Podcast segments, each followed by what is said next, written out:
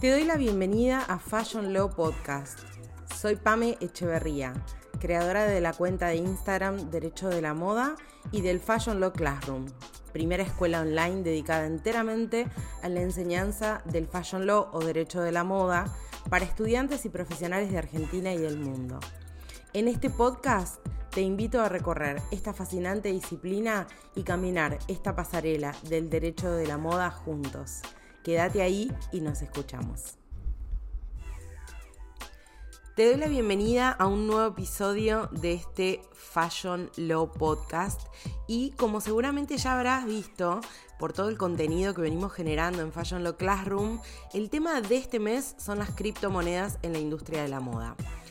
Seguramente ya no es novedad porque eh, si vos me estás siguiendo y estás siguiendo todo el análisis que venimos haciendo sobre esta temática eh, a través de Instagram, sabrás que este tema nos trae más incertidumbres que certezas. Pero en este podcast yo quiero compartir con vos y quiero invitarte a que reflexionemos sobre por qué a pesar de eh, todas estas incertidumbres ¿no? que trae aparejado este universo de las cripto, eh, que no tiene una regulación específica en Argentina eh, y que es tan fluctuante, tan variable, Tal es así que, como te contaba, la Comisión Nacional de Valores hace unos años atrás aconsejó tomar a las criptomonedas como inversiones de alto riesgo. Entonces, la gran pregunta es, por qué las empresas de moda, a pesar de todo esto, muchas veces vemos que empiezan a explorar las criptomonedas como un medio de pago posible para aceptar eh, para que no solo sus consumidores y usuarios puedan adquirir productos del metaverso, NFT, moda digital, como sabemos que se viene utilizando, sino también llevarlo al plano de la adquisición de productos físicos. Gucci a la cabeza, otras marcas acompañan, ¿sí? Eh, y nos preguntamos qué es lo que lleva, ¿no? En definitiva, a las marcas a elegir las criptomonedas como un medio de pago a pesar de todos estos así como puntitos de interrogación que nos despierta la falta de regulación en países como Argentina, desde donde te estoy hablando. Y si te tengo que ser sincera, yo creo que más allá de eh, abrirse al mundo, empezar a hablar eh, el lenguaje de generaciones más jóvenes, eh, salir a buscar, como quien diría, nuevos clientes, nuevos usuarios, nuevos consumidores, ¿sí? en aquellos que utilicen las criptomonedas como un medio de pago de forma habitual, Creo que también hay un tema asociado que tiene que ver con el marketing, con la publicidad, con presentarse como una eh, marca, como una empresa, como un emprendimiento de vanguardia, ¿no? Que va de la mano de estos avances tecnológicos, que va de la mano de los intereses de nuevas generaciones, que va de la mano en definitiva de lo que es el futuro. Y la tecnología, no tenemos que olvidarnos que desde unos años a esta parte tiene un peso y una incidencia muy importante en la industria de la moda, ¿sí? Entonces, la industria eh, lo que busca es justamente esto, poder meterse en las conversaciones, poder meterse en el futuro, poder también diversificar, ¿no? Porque de, una u otra forma, eh, cuando nosotros pensamos y, analizábamos ¿no? a lo largo de, todos estos posteos que compartimos en este mes de marzo, eh, uno de los grandes problemas ¿no? Eh, en materia de criptomonedas en países como Argentina, que tiene que ver con la liquidez, ¿no?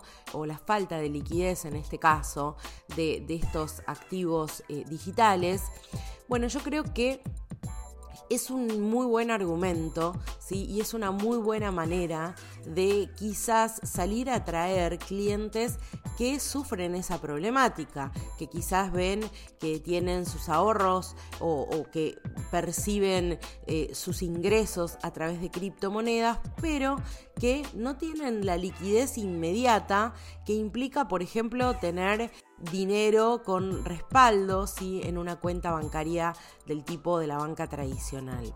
Entonces, desde este lugar yo creo que es una muy buena herramienta para salir a cazar, ¿sí? Eh, si se quiere, a estos nuevos consumidores, a estos consumidores que en muchos casos eh, eh, pertenecen a este grupo de lo que se llaman nómades digitales, ¿no? que van de un país a otro trabajando y que muchas veces perciben sus ingresos a través de estas divisas digitales. Eh, no debemos olvidar que un montón de estudios de revistas eh, súper acreditadas en el tema, si querés escribime y te comparto algunos, em, justamente, o sea, hacen referencia al boom, ¿no? De estos, de estas, eh, de estas nuevas formas de trabajo, de estas nuevas formas de vida. Entonces, en ese sentido, yo creo que con un muy buen criterio, principalmente y en un primer comienzo, las marcas del segmento de lujo utilizan las criptomonedas como una muy buena herramienta, ¿sí? Como para poder atraer estos nuevos consumidores. Consumidores que quizás no les son... Eh, consumidores frecuentes, ¿sí? consumidores que no tienen una aproximación muy cotidiana con marcas de este segmento, eh, ya sea por edad, ya sea por intereses, ya sea por, por, lo que fuere. ¿sí? Pero vos fíjate cómo esto forma parte de, parecería ser eh, una estrategia ¿no?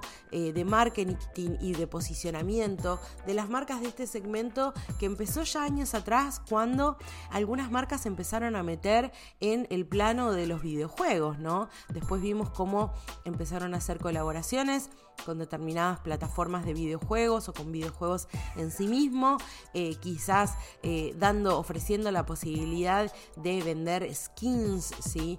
Eh, puntualmente y específicamente diseñados para esas plataformas.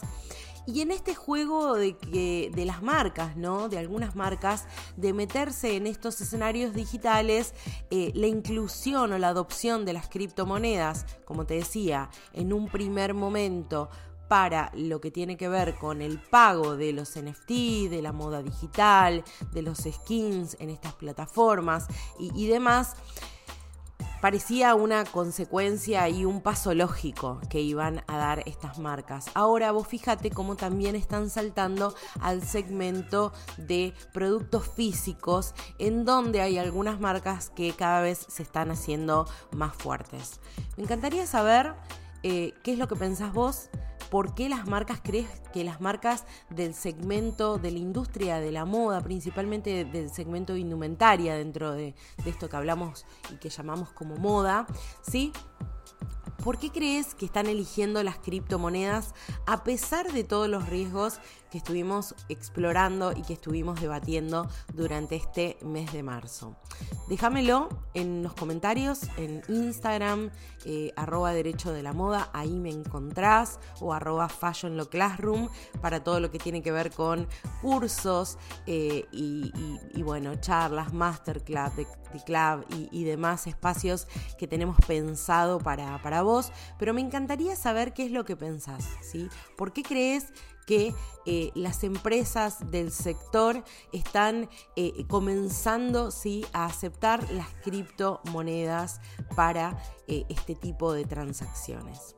Bueno, nos vemos, el, nos escuchamos, no nos vemos por este medio, nos escuchamos eh, el mes que viene en abril, donde vamos a estar hablando de marcas en la industria de la moda, celebrando el Día Internacional de la Propiedad Intelectual, que es el próximo 26 de abril. Así que te espero para poder seguir compartiendo eh, todo el contenido que tenemos preparado para vos y nos escuchamos muy prontito. Te mando un abrazo.